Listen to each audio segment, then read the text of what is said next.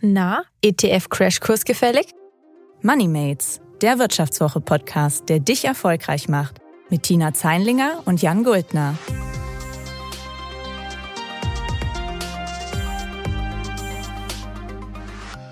Hallo und herzlich willkommen zu Moneymates. Mein Name ist Jan Guldner, ich bin Redakteur bei der Wirtschaftswoche. Und ich bin Tina Zeinlinger, Redakteurin bei der Wirtschaftswoche. Und wir sprechen heute über das Finanzprodukt der letzten Jahre. Nee, nicht Bitcoin, sondern eins, das zumindest jeder eigentlich von uns nutzen kann, nämlich ETFs. Die Abkürzung steht für Exchange Traded Funds, also börsengehandelte Indexfonds. Genauer werden wir das gleich noch erklären. Aber zu Beginn sei erstmal gesagt, ETFs das ist momentan so das finanzielle Allheilmittel für alles gefühlt. Einerseits möglichst risikofrei fürs Alterssparen, andererseits am Aktienmarkt profitieren.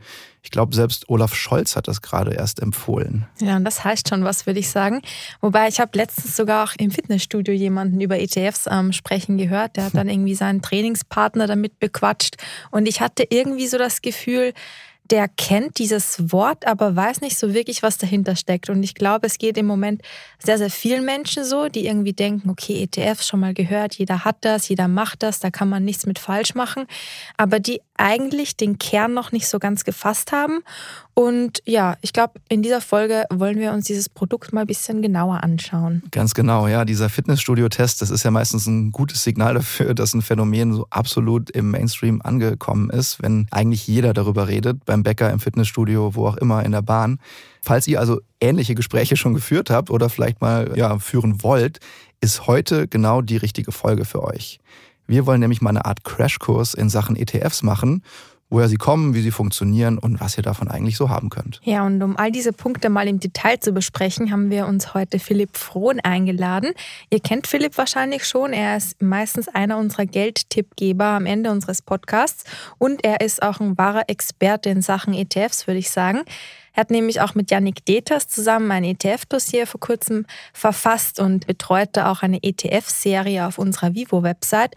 Und ja, mit ihm sind wir heute im Studio und schauen uns dieses Allheilmittel in der Finanzwelt mal genauer an. Hi Philipp, schön, dass du da bist. Hi zusammen, vielen Dank. Ja, Philipp, erste Frage natürlich gleich mal an dich. Hast du auch einen ETF? Ja, es wäre schon ziemlich merkwürdig, äh, wenn ich über ETFs schreibe und selbst nicht da rein investieren würde. Ich habe tatsächlich auch äh, in ETFs investiert, jetzt aber erst seit kurzem tatsächlich, weil bei uns äh, andere finanzielle Entscheidungen so anstanden, dass wir dafür ein bisschen Kohle aufwenden wollten. Aber ja, ich investiere auch so einen kleinen Teil meines Gehalts so in ETFs. Hattest du dann irgendwie auch so ein bisschen äh, Torschlusspanik? Also jetzt noch schnell einen ETF krallen, jetzt hat es irgendwie schon jeder und ich als Finanzredakteur noch immer nicht?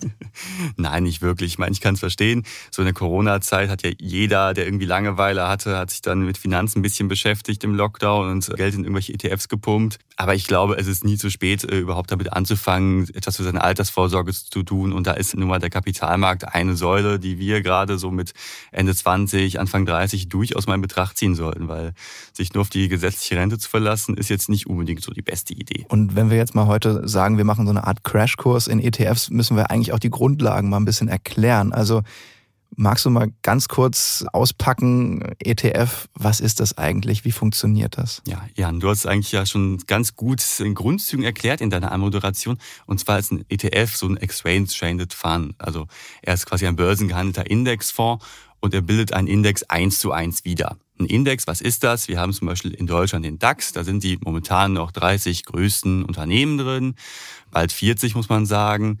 Wir haben den MSCI World, das ist ein der Weltaktienindex im Prinzip. Da sind um die 1600 Unternehmen drin.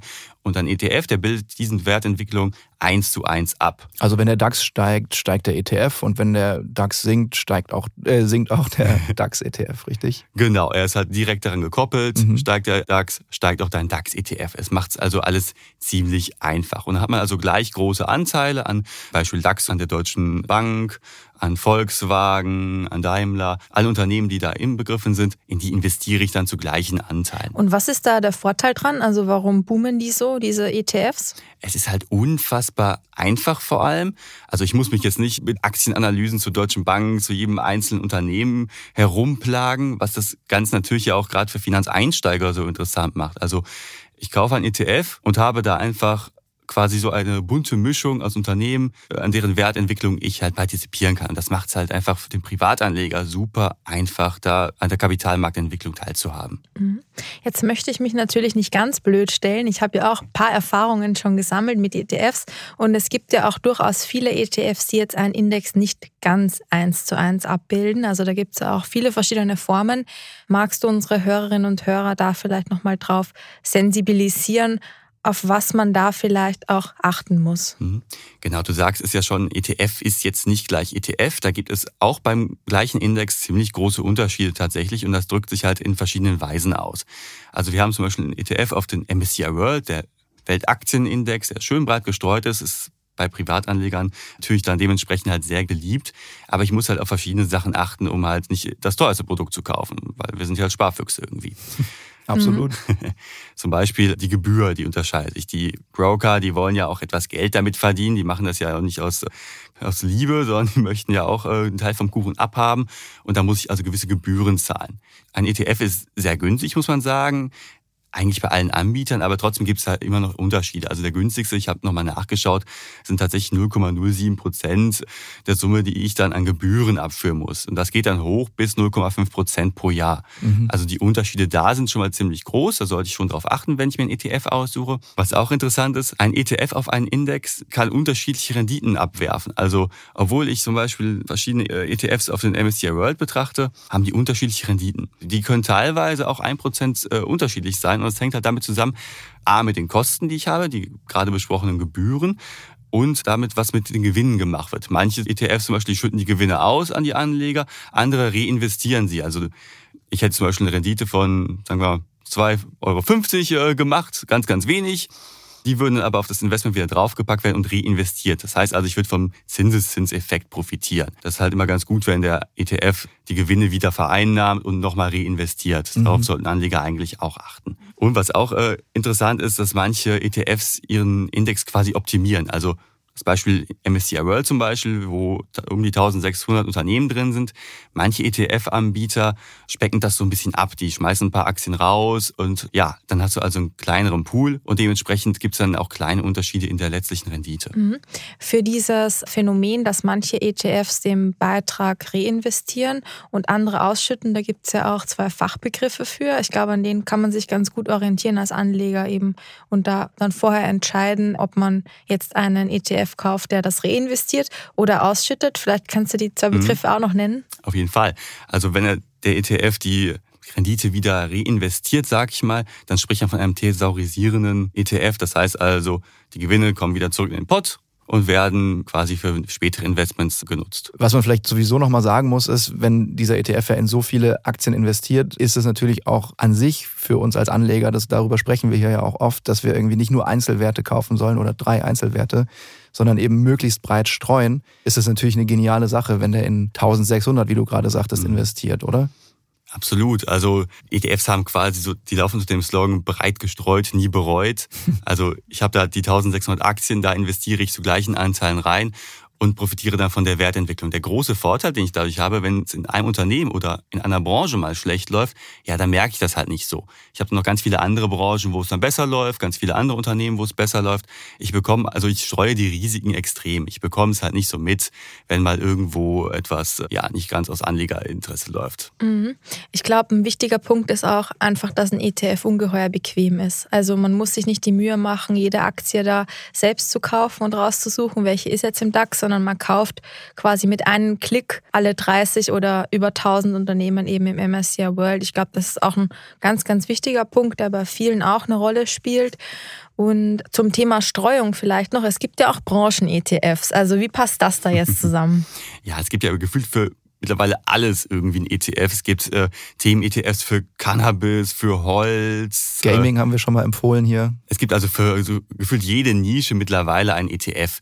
Das ist natürlich interessant, aber halt eher na, wie der Name schon sagt, ein Nischen-ETF. Ich sollte jetzt also nicht hingehen und sagen, oh, ich finde aber Cannabis-ETFs total interessant und pack mein ganzes Geld da rein, sondern das ist wirklich dann eher so eine Beimischung. Also wenn ich mit dem Investieren anfange, dann bin ich eher damit beraten, wirklich so einen breit gestreuten MSCI World lieber zu nehmen zum Beispiel oder einen DAX-ETF, als was ganz Spezifisches. Natürlich, da gibt's halt ja durchaus auch Potenzial Das sind ja gerade oft solche Trends, auf die man da setzt. Das ist natürlich für manchen Anleger schon interessant aber es ist immer verbunden mit einem gewissen Risiko. Der Trend kann ja auch mal vorbei sein. Ne? Also wer weiß schon, ob in, wenn ich jetzt meine Rente sozusagen in einem ETF anlegen will und vielleicht dann den, also meine ganze Rente in Cannabis-ETFs stecke, wer weiß, ob irgendwie in 30 Jahren noch so viel gekifft wird wie heute. Ne? Also während halt klar ist, irgendwie die 1600 größten Unternehmen, die wird es immer noch geben.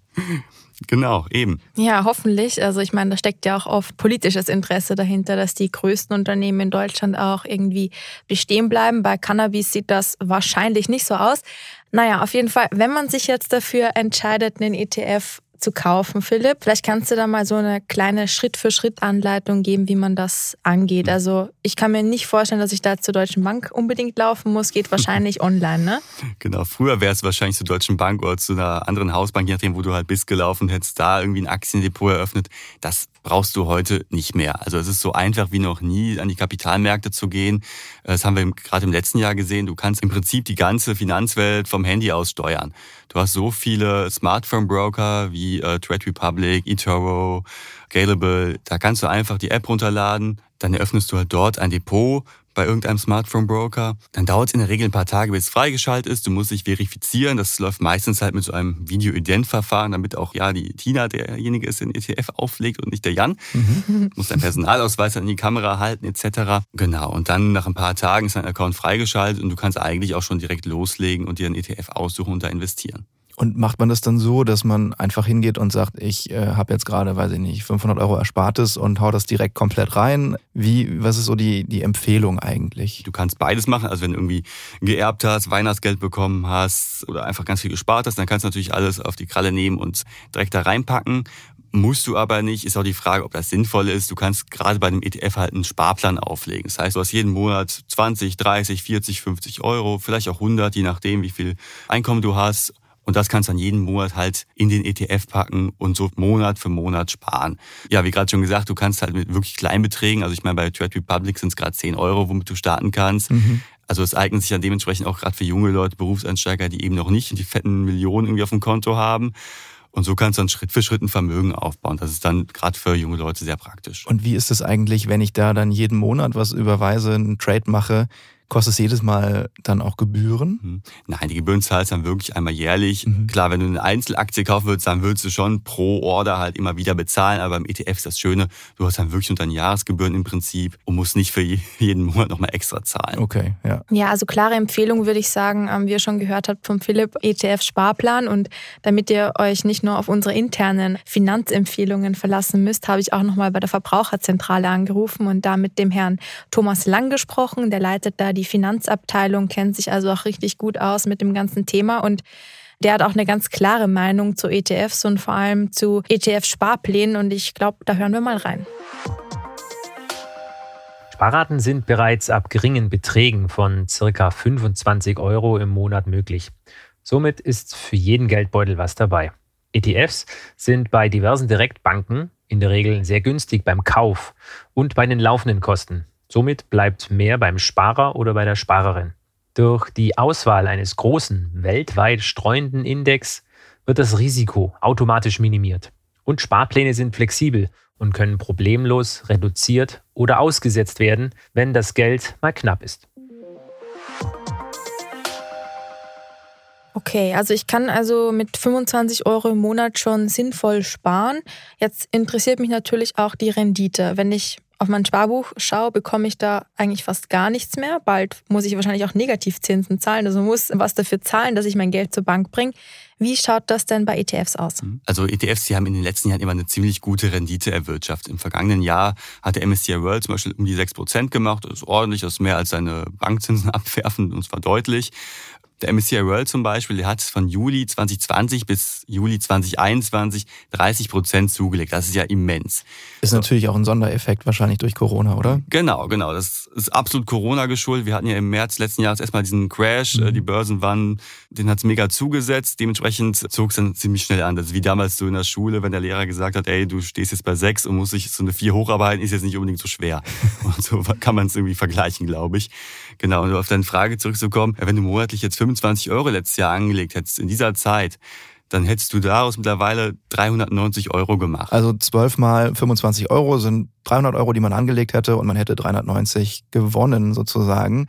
Die Frage ist ja, man gewinnt ja an der Börse nicht immer nur jeden Tag sozusagen. Also der Corona-Crash hat es ja auch gezeigt, man kann auch mal ordentlich verlieren. Was ist denn dann das Risiko, wenn ich ETFs habe? Ist das Risiko eben halt das klassische Aktienrisiko zur Not oder im schlechtesten Fall habe ich nichts mehr? Das kann ja immer passieren. Also wer an die Börse geht, wer an der Börse anlegt, der muss halt immer damit rechnen, dass halt das Kapital ja im Prinzip vernichtet wird. Das kann passieren und wenn ich halt ein mega sicherheitsbedürftiger Mensch bin, sollte ich es mir zweimal überlegen. Mhm. Aber das große Ding ist halt, ETFs sind immer noch sehr breit gestreut. Ich setze nicht nur auf eine Karte, ich setze auf viele verschiedene Länder, Branchen, Unternehmen. Es ist also immer noch eine relativ sichere Anlage, wenn man schon an die Kapitalmärkte geht. Das Ding ist halt, ETFs sind halt nicht zum Zocken gedacht. Es ist halt wirklich für einen beständigen Vermögensaufbau über längere Zeit. Was man halt aber auch noch betrachten muss, du sagst es gerade, was sind die Risiken, was sind die Nachteile von ETFs? Ein Nachteil ist, dass ich natürlich, ich kann nicht den Markt schlagen. Also der MSCI World oder der DAX, der ist halt nur so gut wie sein Index. Er kann nicht besser sein. Ist ja die Definition sozusagen. Richtig, eben. Das sieht anders aus, wenn ich zu einem Fondsmanager gehe, der das Geld aktiv managt. Aber da zahle ich halt auch im Endeffekt mehr. Ne? Also der will ja für seine Arbeit auch ein bisschen Geld sehen. Das hast du halt beim DAX ETF nicht. Er läuft halt einfach so mit. Und man muss natürlich dazu sagen, die seltensten Manager schlagen wirklich auch den Index, oder? Das stimmt. Also äh, auf kurze Sicht ja, weil man da etwas mhm schneller auf irgendwelche Entwicklungen reagieren kann, aber so im 10-Jahres-Schnitt tut sich da relativ wenig, wenn nicht sogar sind die ETFs besser. Das kommt mhm. auch ziemlich oft vor. Was halt natürlich ein Problem von ETFs halt ist, wenn die Volkswagen-Aktie immens steigt zum Beispiel, da profitiere ich als DAX-ETF-Anleger natürlich auch, so indirekt. Ich würde natürlich viel mehr Rendite so rauskriegen, wenn ich dann direkt in die Volkswagen-Aktie investieren würde. Aber dafür habe ich halt diesen Sicherheitspuffer und äh, ich denke mal, das ist für die meisten Privatanleger schon viel wert. Ja, ich denke, das ist so eine gute Möglichkeit, mal was Besseres zu tun, als das Geld ins Sparschwein zu werfen oder ähm, einfach so aufs Sparbuch zu legen. Ich habe tatsächlich auch Thomas Lang gefragt, ob es denn eigentlich irgendjemanden gibt, für den ein ETF jetzt nicht empfehlenswert wäre, weil so kann man ja sich irgendwie denken, wenn man uns jetzt so zuhört, okay, eigentlich kann man mit einem ETF nichts falsch machen. Und er hat tatsächlich eine Gruppe genannt, die sich vielleicht überlegen sollte, ob sie in ETFs investiert oder nicht. Es gibt in der Tat den einen oder die andere, für den oder die ETFs weniger geeignet sind. Für VerbraucherInnen, die noch in größerem Umfang mit Schulden, zum Beispiel BAföG, dem Studium, der ersten Wohnung oder dem ersten Auto belastet sind. Also erst tilgen, dann sparen. Für Verbraucherinnen, die in den kommenden Jahren eine selbstgenutzte Immobilie erwerben möchten und dafür sehr viel sicher angelegtes Eigenkapital benötigen. Aber auch Verbraucherinnen, die das Geld in den kommenden zehn Jahren für andere Dinge benötigen.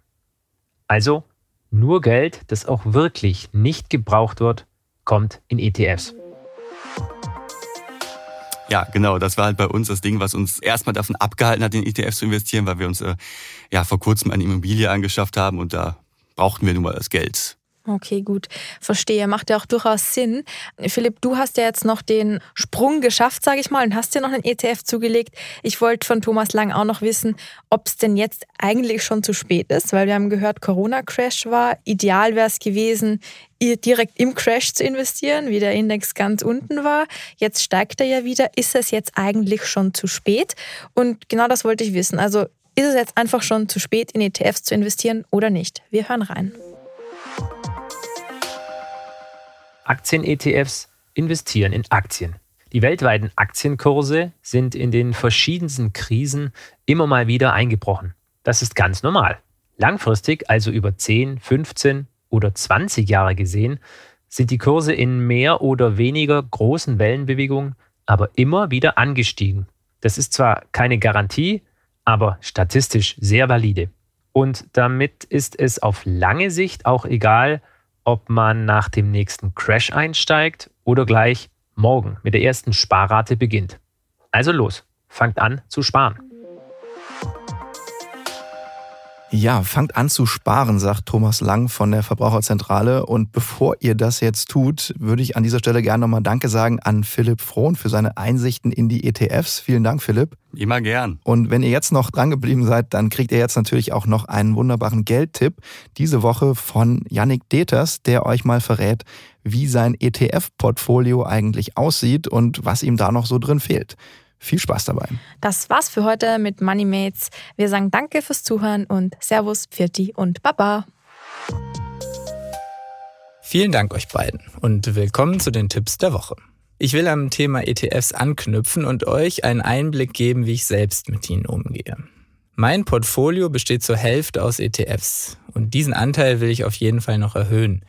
Ich habe in der Pandemie aber auch in Impfstoffhersteller wie BioNTech und Moderna investiert. Einige habe ich mit ganz gutem Gewinn verkauft, andere halte ich gerade noch. Pfizer liegt bei mir immerhin 30 Prozent im Plus. Aber grundsätzlich möchte ich eben den Anteil von Einzelwerten gering halten. Durch die ETFs kann man ja anderweitig von gut laufenden Aktien profitieren.